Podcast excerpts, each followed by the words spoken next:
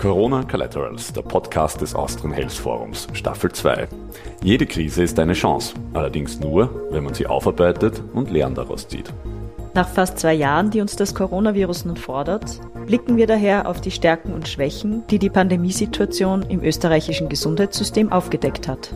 Und wir entwickeln konkrete Maßnahmen für mehr Resilienz, Innovation und Versorgungssicherheit.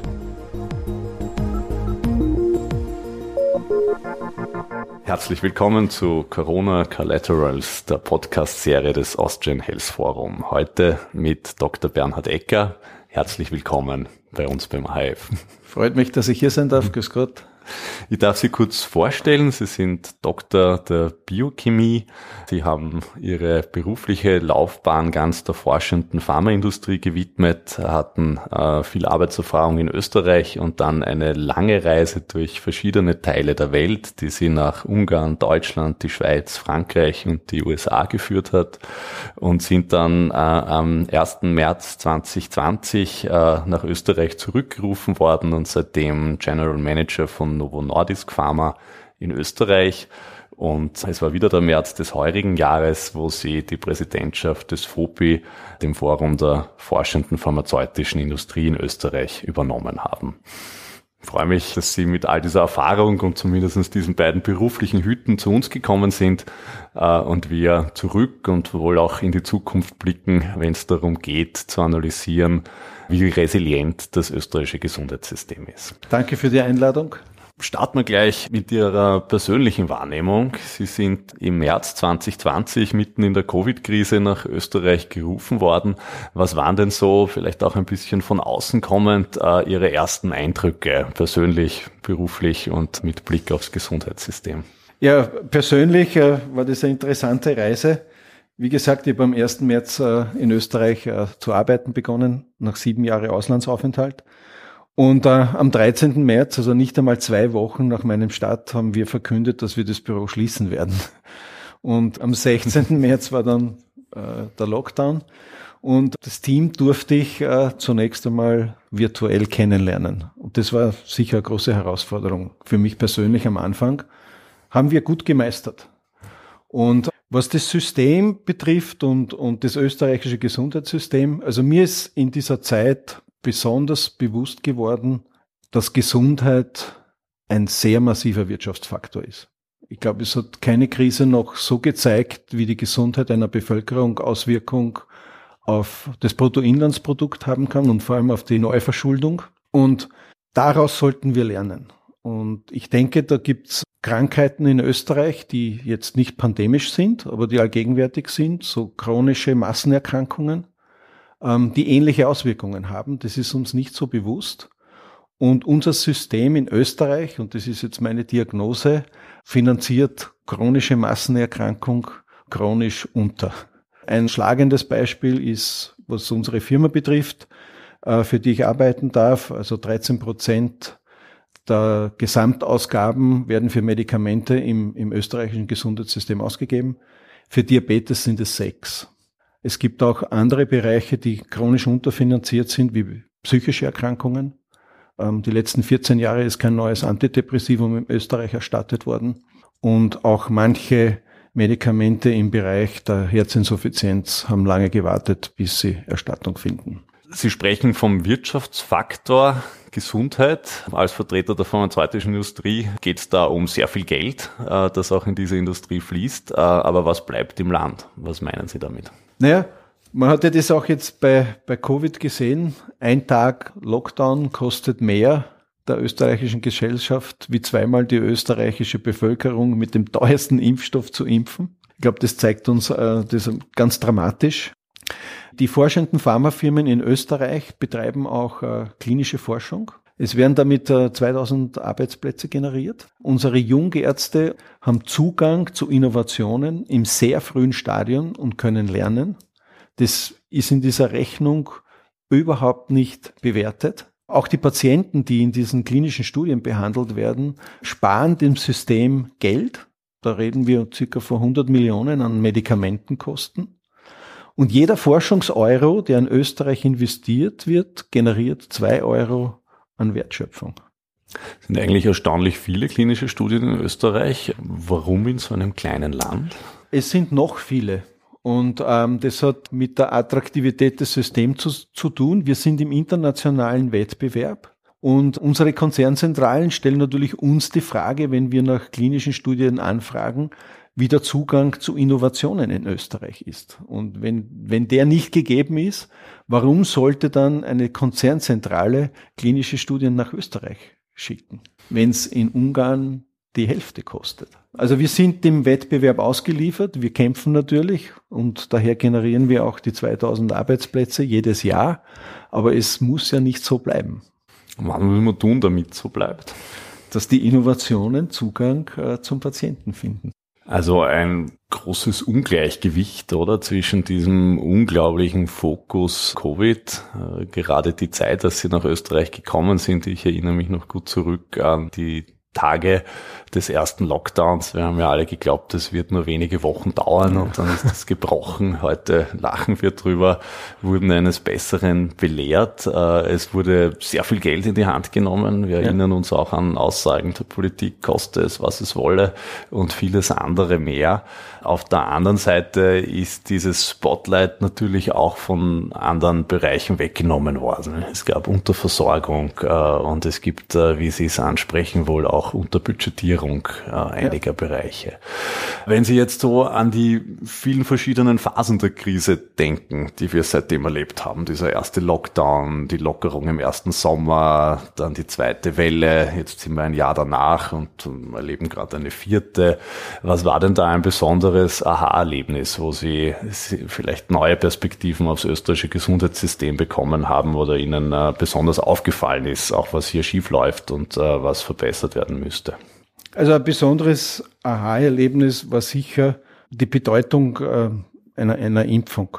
Also es ist die einzige Lösung aus der Krise und äh, wird von vielen Menschen noch nicht als solche wahrgenommen, leider Gottes. Aber letztendlich ist, und das macht mir auch stolz, in unserer Industrie zu arbeiten, dass diese forschende Pharmaindustrie die Lösung des Problems äh, liefern kann. Und so kann man das auch umlegen auf andere Volkserkrankungen. Das System an sich hat äh, am Anfang natürlich, oder die Politik, in einer neuen Situation ist es immer schwierig, äh, Lösungen zu finden. Also da gibt's den Ansatz der kleinen Schritte, da werden auch Fehler gemacht und was mir auch verblüfft hat, ist, dass trotzdem die Gesamtheit oft weniger an Bedeutung hatte wie einzelne Profilierungsgelüste. Und es ist vielleicht ein menschlicher Zug, aber ich, ich würde mir doch durchaus wünschen, dass eben die Gesamtheit bei solchen Herausforderungen im Vordergrund steht. Ja, also man hat auch viel äh, über das Miteinander gelernt. Es gab ja auch eine sehr positive Phase, die ja. viele in Erinnerung haben, diesen nationalen Schulterschluss, den viel beschworen. Zu Beginn. Zu Beginn, ja. Ist auch die Entwicklung des Impfstoffes. Also das muss, das war sicher das Positive. Die Entwicklung und vor allem die Zulassung, wenn nicht alle Beteiligten, also das ist jetzt die Forschung, das sind auch die Staaten, das ist äh, private Finanziers, die Risikokapital in den Ring geworfen haben und, und letztendlich dann die Zulassungsbehörden. Wenn hier dieser Schulterschluss nicht so gemacht wurde und, und dieses Thema priorisiert worden wäre, hätte es nicht zu dieser raschen Zulassung geführt. Und das, das ist sicher positiv zu bewerten. Wenn man aber an, an die Politik denkt, da versuchen halt einige Leute wieder politisches Kleingeld draus zu machen. Ja, Stichwort Politik und damit auch äh, die typischen politischen Sonntagsreden. Als gelernter Österreicher weiß man, dass man im besten Gesundheitssystem der Welt lebt. In den letzten Jahren hat es dann immer geheißen, eines der besten der Welt. Wie sehen Sie das? Wie gut ist es wirklich? Was ist gut und äh, was hat äh, so gar nicht funktioniert? Mhm. Oder was müsste man tun, damit es wirklich mal so gut wird? Unser Gesundheitssystem ist auf jeden Fall nicht schlecht. Es hat sehr, sehr gute Seiten und es hat Seiten, wo ich glaube und der festen Überzeugung bin, dass es äh, Luft nach oben hat. Was in Österreich sicher sehr gut funktioniert, ist, ist was die Akutversorgung betrifft. Also ich habe immer dieses Beispiel, wenn ich einmal einen Herzinfarkt in einer Gletscherspalte habe, dann möchte ich in Österreich sein. Nirgendwo, Auch viele Gletscherspalten, nicht? Genau, nirgendwo wird man so rasch in ein Krankenhaus mit dem Hubschrauber transportiert und dann gut versorgt. wie ich zur Einleitung schon gesagt habe, bei chronischen Erkrankungen, die viele Menschen betreffen, sieht es weniger gut aus. Und die dritte Komponente ist, ähm, wie fit ist unser Gesundheitssystem, sich auf zukünftige Therapieformen einzustellen. Die personalisierte Medizin ist ein Beispiel, unter anderem Gentherapien, wenn man da jetzt an die zystische Fibrose denkt oder an Hämophilie, wo, wo man wahrscheinlich am nähesten ist, eine Gentherapie durchzuführen, was darf die dann kosten? Also es gibt gute Bereiche und Bereiche, wo wir sicher viel Arbeit vor uns haben, um das System noch resilienter zu machen. Ja, wir haben ja auch viele Beispiele bekommen. Natürlich gab es auch noch nie so viel Aufmerksamkeit aufs Gesundheitssystem weltweit wie in diesen letzten zwei Jahren. Wir sind mittlerweile zumindest eine Phase weiter. Nicht? Im Vergleich zum letzten Lockdown gibt es jetzt schon mehr Reflexion. Es kommen viele Studien heraus, die sich mit äh, systemischen, medizinischen, politischen, strategischen Aspekten des Krisenmanagements beschäftigen die Resilienztheorie sagt uns, in dieser Phase wäre es wichtig, ein gemeinsames Bild der Zukunft zu haben und vor allem auch Leadership zu erleben, äh, um das umzusetzen. Wie sehen Sie diese beiden Faktoren, gemeinsames Zukunftsbild und Leadership in Österreich und was könnten da die nächsten Schritte sein? Mir gefällt dieser Ansatz sehr gut des gemeinsamen Zukunftsbild. Und da erleben wir in Österreich ein System, das zweigeteilt ist. Und ich denke, das ist das Grundproblem das wir in Österreich haben, die, die duale Finanzierung. Also das heißt, ähm, Medikamente werden aus einem Pot finanziert und die, die Reparaturmedizin, die Folgekosten, das Spital wird aus einem anderen Pot. Und da gibt's einen Interessenskonflikt, der vorprogrammiert ist, weil jeder nur für sein Budget verantwortlich ist. Und diese Gesamtheit, der gesamtheitliche Blick auf die Kosten einer Erkrankung geht verloren. Wenn wir das lösen, dann wird man verstehen, dass man zu Beginn investieren muss und nicht am Ende in die Reparatur. Also es sind äh, im Moment zu viele kleine Zukunftsbilder und noch nicht das große Gemeinsame. Genau. Ja, wenn Ihnen die Resilienztheorie äh, gut gefällt, bleibe ich da gleich drauf. Die Resilienztheorie sagt uns für diese Phase auch, dass es wichtig ist, sich von Dingen zu verabschieden. Ganz nach dem Motto, es kann nichts Neues entstehen, wo nichts Altes losgelassen wird und Platz macht. Was sollten wir denn dringend loslassen? Was braucht es denn nicht mehr in diesem System? Also was man dringend loslassen sollte bei der Betrachtung und Bewertung von Medikamenten, dass billig gut ist und dass wir in Österreich nicht auf einer Insel leben, sondern in einem Gesamtkontext. Das betrifft die Preisbildung von Medikamenten. Da wird es keine Insellösungen äh, für Österreich geben. Wenn man nur billig einkaufen möchte, dann wird es am Ende oft teuer. Also in Österreich sind wir mit, mit folgender Situation konfrontiert, dass Innovation in letzter Folge bestraft wird vom, vom System. Und ich gebe ein Beispiel, wenn man jetzt äh, ein Medikament am Markt hat, das mit zwei Spritzen verabreicht wird und man möchte das zum gleichen Preis umstellen auf eine Spritze, weil man die Formulierung verbessert hat, dann ist der Vorschlag des österreichischen Dachverbandes äh, minus 15 Prozent. Es ist eine Logik, die im Konsumgüterbereich völlig ad absurdum führen würde. Und so ist auch bei Innovationen. Also Innovation kann nur dann stattfinden, wenn sie auch belohnt wird. Und es wird nur Fortschritt geben, wenn Innovation positiv betrachtet wird. Das neue Elektroauto mit 100 Kilometer mehr Reichweite wird nicht billiger sein wie das alte. Ja, Sie sprechen Innovation an. Äh, ich bleibe bei der Resilienztheorie, die uns dazu sagt, dass es gerade in dieser Phase der Krisenbewältigung wichtig ist, äh, Innovation ins System zu bringen und dafür Entscheidungsprozesse über Innovation und natürlich auch dezidierte Ressourcen, die dafür bereitgestellt werden, gar nicht nur finanziell, sondern auch zeitlich und institutionell nennt. Mhm. Wie erleben Sie das in Österreich? Also zwei Komponenten. Ich glaube, es mangelt nicht an Ressourcen.